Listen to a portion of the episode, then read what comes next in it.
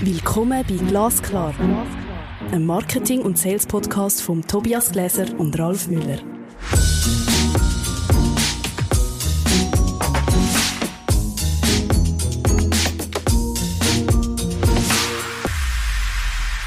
Hallo Tobias. Hallo Ralf. Heute, heute sind wir bei Folge 41 von unserem Podcast Sales Excellence. Den Vertrieb in die Zukunft führen mit Jörg Staudacher des Centers for Sales und Retail der HWZ. Ich freue mich drauf. Jörg, möchtest du dich zuerst einmal vorstellen? Ja, erstmal vielen Dank für die Einladung. Ich freue mich sehr, heute dabei zu sein. Ja, wir haben vor fünf Jahren äh, das Center for Sales and Retail an der HWZ gegründet.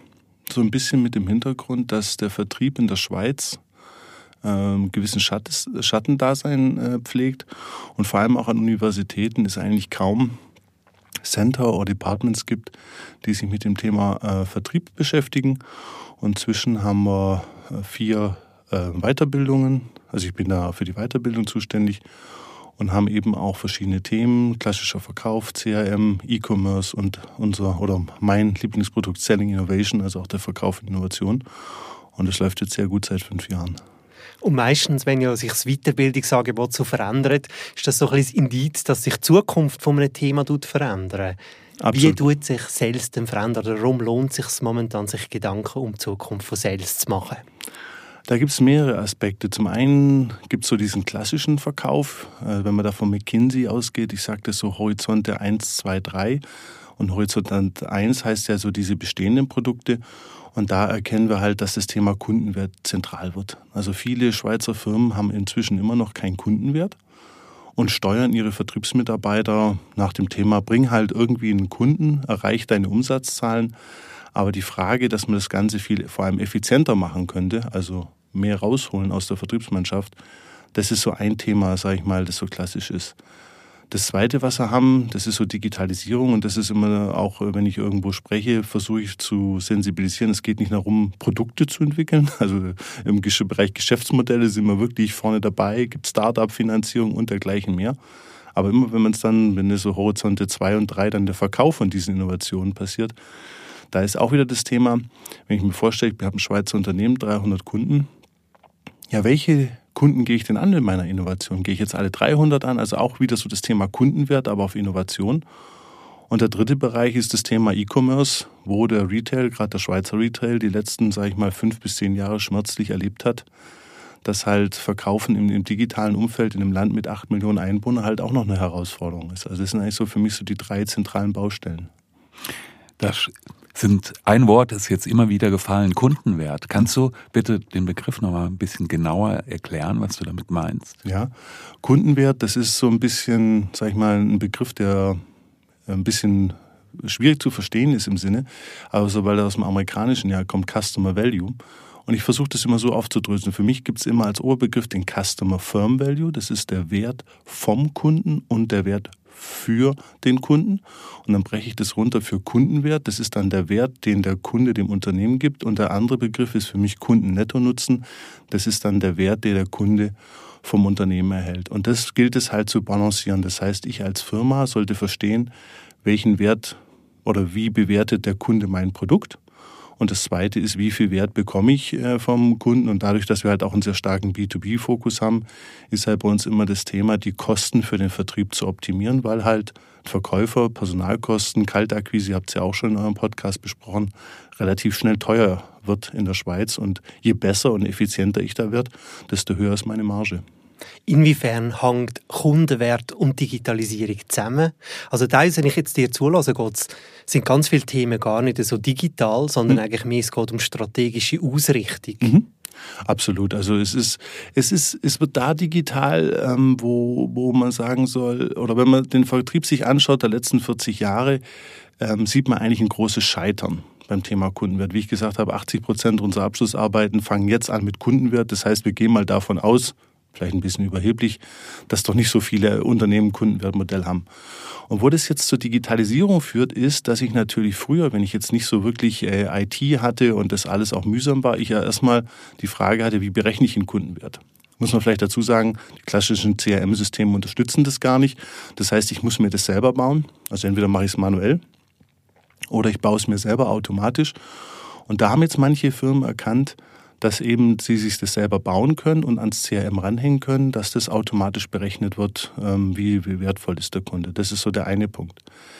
Der zweite Punkt ist der, wenn ich eigentlich an Kundenwert denke, was viele immer, dann kommt sofort Zufriedenheit und Bindung. Das ist so das Klassische. Das ist in der Schweiz gar kein Thema. Also wenn ich Leute immer höre von Kundenbindung und Zufriedenheit, muss ich mal lachen. Ich frage immer meine Studenten, wie viel Prozent eurer Kunden verliert ihr denn pro Jahr?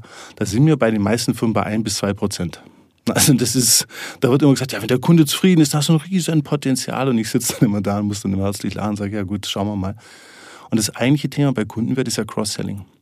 Und wenn man sich die letzten 30 Jahre anschaut, haben eigentlich die Firmen äh, riesen Anstrengungen unternehmen mit Schulungen, mit Befähigung, also immer dieses Seminar und auf den einzelnen Mitarbeiter. Und es hat schlicht, es ist sehr pauschal und böse, aber bei den meisten nicht funktioniert. Und die Leute waren auch extrem genervt. Und jetzt habe ich halt durch Digitalisierung die Möglichkeit, ich habe das bei Wirt gesehen, die haben jetzt ein Tablet bei jedem Verkäufer. Und das ist wie bei Amazon. Da musst du als Kunde hingehen, kaufst auf diesem Tablet und das Tablet schlägt dir dann Zusatzprodukte vor ich weiß jetzt nicht mehr, wie viele Produkte Wirt hat, also äh, hoffentlich beschwert sich da keiner, aber ich sag mal, die sind 10.000 plus. Und da bist halt als einzelner Verkäufer gar nicht mehr in der Lage, dieses Riesenangebot zu überblicken. Und dann hat ein Wirt-Mitarbeiter 15 Außendienstbesuche pro Tag im Durchschnitt. Also wenn man, selbst wenn man motiviert ist am Morgen, wir haben es ja vorhin gerade besprochen, wie mir motiviert die Zürcher sind, äh, spätestens nach dem siebten Kunden sage ich, okay, der Tag ist vorbei. Und das ist also schon auch ein Digitalisierungsthema, absolut. Das heißt, ich kann durch Digitalisierung eigentlich Ansprüche, die die Kunden haben können, viel besser abfangen als vorher. Absolut. Also absolut.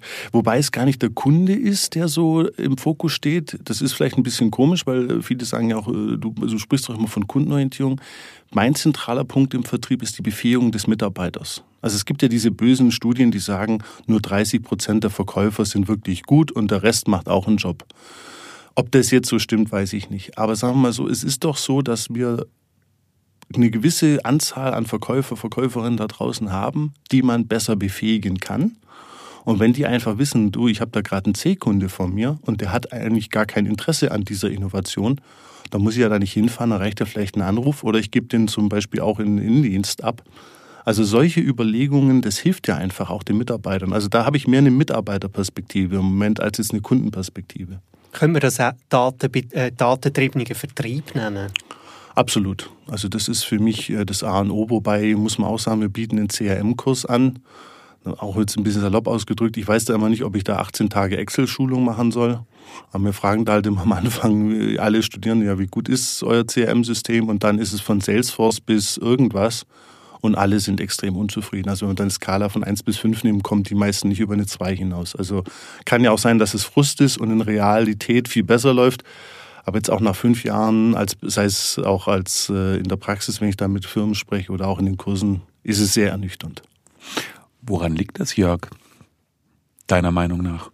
Es ist so eine, wie soll ich sagen, es ist eine auch wieder hier eine Kombination aus Möglichkeiten. Wenn ich natürlich in der Firma den Vertrieb gar nicht als so reformnötig oder reformnotwendig ansehe und mich halt doch immer auf die Produkte einschieße und, und der Grund für Scheitern ja immer am Produkt oder am Businessmodell äh, angemacht wird.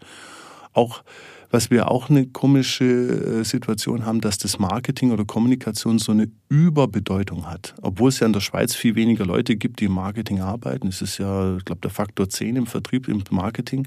Wenn man sich anschaut, Messen, eben auch Studiengänge, Weiterbildung, hat man das Gefühl, es geht nur ums Marketing. Also es ist ja auch, wenn man sich die Gesellschaft anschaut, nicht so ganz verständlich, warum Marketing so einen hohen Stellenwert hat. Ich sage ja nicht, dass es keinen hat, bitte. Ne? Vielleicht ist es visibler. Oder als solches, der Output vom Marketing ist greifbarer, man sieht es. Absolut. Aber wenn ich, äh, Ralf hat ja gefragt, was ist so der Grund? Und ich glaube, eines ist, dass man eben den Vertrieb gar nicht so als, da muss man was machen, sondern das sind so, das sind so Götter, die fahren mit ihrem schicken Auto durch die Gegend und die werden das schon machen. Also man hat eine sehr starke, der Einzelne ist der Erfolgsfaktor. Und der zweite ist, und das ist eigentlich bei jedem Digitalisierungsthema, die Leute haben wahnsinnig viel Freude an Sachen, die blinken. Ne? Und Daten blinken halt nicht. Und das merke ich halt auch bei mir im Kurs, ähm, jetzt auch im Vertrieb, äh, meine Studierenden oder auch wenn ich mit den Vorgesetzten arbeite, ist es halt, wenn ich keine Statistikkompetenz habe, wenn ich gar nicht weiß, was eine Regressionsanalyse ist, wenn ich mich bei Skalierung auch nicht auskenne, dann komme ich gar nicht so sehr auf die Idee, dann ist es für mich irgendeine Blackbox. Und was mich auch überrascht, muss ich sagen, so bei Salesforce, Microsoft, die kämpfen ja doch auch relativ hart mit ihrem CRM-System. Anscheinend, das dürfte ich jetzt eigentlich gar nicht so laut sagen, ist noch keiner auf die Idee gekommen, dass wenn man da ein Plugin baut und so einen Kundenwert, und das kann ja ganz einfach sein, äh, ein dieses CRM-System einführt, dass das enorm Mehrwert hätte. Also die bauen an Chatbots rum und Funktionen, die kein Mensch nutzt und, und, und, und äh, toben sich da aus. Aber am Kern, wenn ich jetzt so einen klassischen B2B-Unternehmen habe, ich habe da 30 Vertriebsmitarbeiter in der Schweiz, wenn die wüssten, wer ist mein A, B und C-Kunde und das live berechnet wird im, im, im Programm und dann noch kann ich ja automatisieren das Bearbeitungsprogramm, das wäre ein Riesenmehrwert. Was wir im Marketing auch sehen, ist, dass die analytischen Kompetenzen, strategischen Kompetenzen extrem zunehmend relevant werden. Wahrscheinlich ja. ist das wirklich parallel im, im Sales, oder? Also, Absolut. Dass es darum geht, wie gehe ich mit Daten um und wie kann ich auch Schlüsse aus Daten ziehen. Mhm. Aber da sehe ich halt so auch, ein, äh, ich habe ja früher auch im äh, Marketingbereich äh, unterrichtet oder mich da getummelt, sage ich mal. Und da sehe ich halt auch schon so einen roten Faden. Man sagt ja heute, dass 80 Prozent der Kunden sich vorher schon entschieden haben, bevor sie auf den Verkäufer treffen. Durch die digitalen Touchpoints. Also Webseiten, E-Commerce erlaubt mir ja, mich zu informieren, kann ja gucken, was, was der Preis ist. Das heißt eigentlich, dieses Marketing wird schon auch wichtiger. Also jetzt rein von den Touchpoints betrachtet. Aber ich erlebe das halt auch immer, wenn ich in der Weiterbildung, Kommunikation, sobald ich da auch mit Statistik anfange, da hört die Begeisterung massiv auf. Das heißt eigentlich auch da ist schon ein Problem. Und wenn ich dann in Firmen reinkomme, dass also jetzt die Vertriebler mir sagen, hey, die Kommunikation gibt uns tolle Zahlen, das Stichwort ist ja mal Hot Leads aus LinkedIn oder Website-Traffic oder aus dem CRM-System. Also auch da höre ich selten, dass der Vertrieb super happy ist und sagt, hey, wir haben eine super Kommunikationsabteilung, jede Woche kriegen wir Hot Leads und wenn ich da anrufe, da habe ich eine viel höhere Wahrscheinlichkeit, dann abzuschließen. Also die Geschichte höre ich auch selten. Also das ist, glaube ich, sowas, was sich bei uns so ein bisschen durchzieht, dass wir nicht erkannt haben, wie wichtig Daten sind in der Gesellschaft. Und jetzt auch so allgemein erlauben wir uns halt dann so Digital Ethics Diskussionen, ja, auch so mit Blick auf China finde ich auch okay. Also nicht, dass da falscher Eindruck entsteht. Ich sage bloß immer, wer über Digital Ethics äh, diskutiert, muss auch verstehen, wie man damit Geld verdient. Also ich habe dann massiv Mühe, wenn eine Gesellschaft über Ethik diskutiert, ohne zu verstehen, was der Mehrwert ist. Und ich glaube, da, da sehe ich schon, dass wir da so ein bisschen in so eine Richtung laufen, die nicht nachhaltig ist aus der Sicht. Ja. Es hat was mit der Komplexität, glaube ich, zu tun. Also wie will man das denn noch nachvollziehen, wenn man kein Profi ist? Ja, es ist natürlich, aber wenn ich jetzt so, ich, ich nehme da mal das, das äh, Beispiel, ist für mich Salando. Salando hatte früher so eine ganz klasse Aufteilung, ähm, Marketingleute und hat dann im Hintergrund so ITler gehabt, die dann irgendwie so gerechnet und, und, und programmiert haben, die Webseiten optimiert haben. Und die haben, das ist jetzt auch schon ein bisschen länger her, vor fünf Jahren alles radikal umgestellt und in jedes Department die Marketingleute äh, prozentual entlassen und jedes Department einen Data Analyst oder Techniker eingestellt. Und das ist eigentlich so ein bisschen eine konzeptionelle Faulheit, die wir haben. Ich sage halt auch, und das ist auch nicht böse gemeint, ich freue mich da auch, den Firmen geht es einfach auch noch zu gut. Und denen, denen es ja nicht gut geht, das sieht man im Schweizer Retail, die haben ja dann nicht dagegen gehalten und gesagt, okay, wir müssen mehr Leute einstellen mit höheren Löhnen, mit dieser Datenkompetenz, sondern ganz im Gegenteil, die haben ja gesagt, okay, noch günstigere Löhne, äh, noch schlechtere Arbeitsbedingungen und das Ergebnis der letzten zehn Jahre kann man ja auf der Fläche sehen. Also wenn man sich den Verkauf im Schweizer Retail anschaut, ich weiß nicht, wie es euch geht, aber jedes Mal, wenn ich in Zürich in den Laden reingaue, laufe und die fragen mich, kann ich Ihnen helfen, stehen da ohne Tablet, denke ich mir, interessanter Job. Das ist spannend, was du sagst, das mit der Faulheit, das hat mich gerade triggert. das ist so genau. Ähm, sind wir da nicht auch ein bisschen, wir haben alle Unternehmen haben ja von Chief Digital Officer einstellen, oder, wo sie die ganze ja. Digitalisierung vorantreibt. Das ist wahrscheinlich ein bisschen die Antwort jetzt auf einer anderen Ebene, oder? Jetzt mhm. müssen wir Marketing und Sales digitalisieren, Technologie ja. und Analytics-Kompetenzen einbinden. Aber eigentlich müsste doch das wirklich ein Teil vom Sales-Team werden und ehrlich gesagt so komplex ist es eigentlich gar nicht. Nee, also Komplexität sehe ich nicht. Aber also ich nehme mal ein Beispiel. Jetzt hat ja Google gesagt, dass sie ihre Cookies abschalten. Ne? Und ich mache ja das Thema CRM. Und da kommen jetzt ganz viele Verantwortliche, muss man sagen, über 50 ja meistens und sagen mir dann, ja, wenn Google Cookies abschaltet, dann kann ich doch mit meinem CRM mit meinen Cookies gar nicht mehr tracken.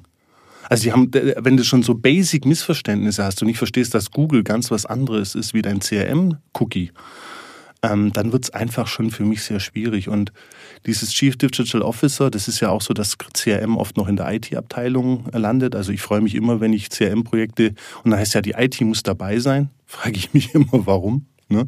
Warum braucht es die da? Ähm, das Problem ist für mich aus, wie gesagt, was wir eingangs gesagt haben, die, die Firmen haben es bisher nicht geschafft, Cross-Selling hochzufahren, weil das ist ja der Mehrwert im Vertrieb. Also ich habe Kunden, die meisten Schweizer Firmen haben Kunden, ich kann einfach viel mehr verkaufen, wenn ich Cross-Selling kann. Und wenn ich das schon analog nicht hinbekommen habe, dann habe ich natürlich auch noch, wenn ich das noch digitalisieren will, natürlich wird es nicht einfacher. Und ich brauche noch mehr Kompetenzen. Ne? Und dann geht es ja auch wieder, die Mitarbeiter motivieren, das Tablet zu benutzen. Also Wirt hat so eine Geschichte erzählt, dass sie dann gemerkt haben, dass der ein oder andere, weil die mussten die Tablets mit so einem Tracking-Code versehen, einfach aus, wenn es geklaut wird, dass, es, dass sie dann die, die abschalten können und haben dann gemerkt, dass der ein oder andere Vertriebsmitarbeiter in Graubünden halt auch nachmittags ganz Skifahren geht. Ne? Also das ist natürlich schon auch so dumm gelaufen. Dumm gelaufen, genau. Also da sind wir dann wieder beim Thema digitale Ethik. Ne? Ja. Das ist ein Lebensqualitätsproblem, glaube ich. Mhm. absolut, absolut. Ich glaube, über was wir reden, es geht um Systematik. Oder? Ja. Also wir müssen weg von dem Ich-Verkäufer oder Verkäuferinnen da sein, zu einem systematischen Sales-Team oder zur Sales Excellence. Wie komme ich denn dort hin? Oder? Also oder wie, ja. Ich habe ein klassisches KMU, die haben eine Vertriebsorganisation. Wir wollen jetzt uns strategisch ausrichten, wir wollen digitale Möglichkeiten nutzen, systematisch arbeiten. Wie komme ich dort hin? Ja, also der erste Schritt ist wirklich ein Mindset-Change. Du musst mal bei, bei Amazon gucken, wenn du das Thema Vertrieb angibst, da gibt es eigentlich 100.000 Bücher über, wie schule ich meine Mitarbeiter, also Verkaufsansätze. Aber wenn du mal systematisch anschaust, jetzt hat der Jan Wieseke aus Bochum ein Buch rausgebracht, Sales Profit Chain, das auch relativ dick ist, glaube 500 Seiten, das fast das einzige Modell ist im deutschsprachigen Raum, wie man den Vertrieb systematisch nach vorne bringt. Da gibt es eben noch unseren Sales Excellence Ansatz, den wir auch entwickelt haben mit den vier Dimensionen. Aber es ist wirklich als erster Schritt, die Leute sind seit 30, 40 Jahren gewohnt, wenn ich im Vertrieb was verbessern will, dann hole ich irgendeinen Trainer und dann macht der Verkaufsschulungen und dann, wie stelle ich mich vor, was sind die Fragen und wie schließe ich ab und das ist dann Vertrieb. Und das ist natürlich auch ein Teil, das gehört dazu. Aber heute geht es eben darum, dass ich mir überlege, okay, ich habe zwei Dimensionen, Vertriebsleitung und den Vertriebler. Vertriebsleitung muss schauen, dass sie Daten analysiert. Eigentlich sind die Datenanalyst und müssen eigentlich ihr Vertriebler befähigen. Und das ist natürlich auch die große New Work im HR generell die Diskussion, dass ich halt nicht mehr einfach nur Befehle rausknall. Das ist ja ganz klassisch im Vertrieb, so und so viel Umsatz. Guck, wie du es bis Ende vom, zum Quartal hinbekommst, und wirklich hingehen und sagen, guck mal, guck mal, diese Kunden, die sind zum Beispiel sehr convenience-orientiert, da müssen wir so und so verkaufen. Diese Kunden sind sehr preisorientiert, da müssen wir so und so verkaufen. Und da ist eben das Thema Systematik eben, dass ich mit so einem Ansatz, mit so einem Modell loslege und das Ganze mir anschaue. Das ist ein Riesenumdenken, das ist ein Riesenumdenken. Das merke ich auch bei unseren Studierenden, die sind erstmal geschockt. Also ich habe bisher noch keine erste Vorlesung erlebt, wo, die, wo nicht 50 Prozent drin saßen und sagen, oh mein Gott, wo bin ich hier gelandet? Ne?